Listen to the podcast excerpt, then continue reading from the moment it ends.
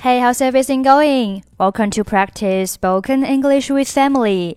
欢迎收听和 Emily 一起练口语，我是 Emily。Okay, today we're going to learn a word. Opening. Opening. Opening. 我们都知道，open 表示打开，opening 做名词可以表示缺口。 但是你知道吗？Opening 还可以表示空缺的职位。An opening is a job that is available. 比如说，We don't have any openings now, but we'll call you if something comes up. 目前我们没有空缺的职位，如果有了，我们会给你打电话的。 we don't have any openings now, but we'll call you if something comes up. 在今天的对话当中，你会听到这样一句话：“I've only found a few openings in my field.”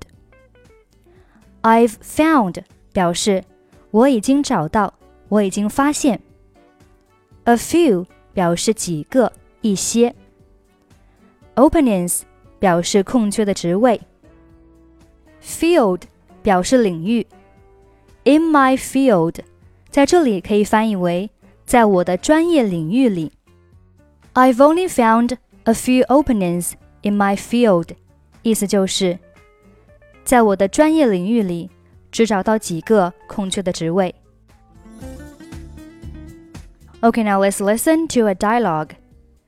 注意，先用耳朵听。 试着理解，听完之后再查看中文文本。How's your job search going? I don't know. I only started looking for a job a few days ago. I see. Have you found anything that you're interested in?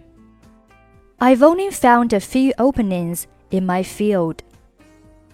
What kind of job are you looking for? I'm trying to find a job in sound engineering. There's not a very high demand for that kind of job, is there? Unfortunately, not. If I can't find anything in that field, then I could also work in the tourism field. That's a good idea. You have plenty of experience in the tourism industry, don't you? Yes. By the way, I saw a job in the paper this morning that you might be interested in. Really? What is it?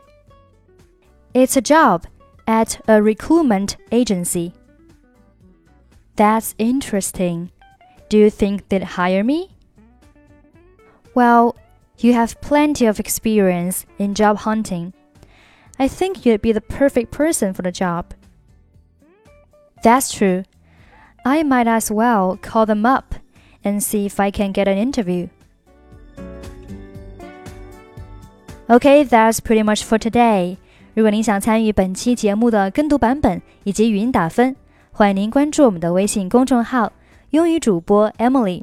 在公众号里回复“节目”两个字就可以加入，或者您也可以关注我们的抖音号“英语主播 Emily”，获取更多英语内容。I'm Emily. I'll see you next time. Bye bye.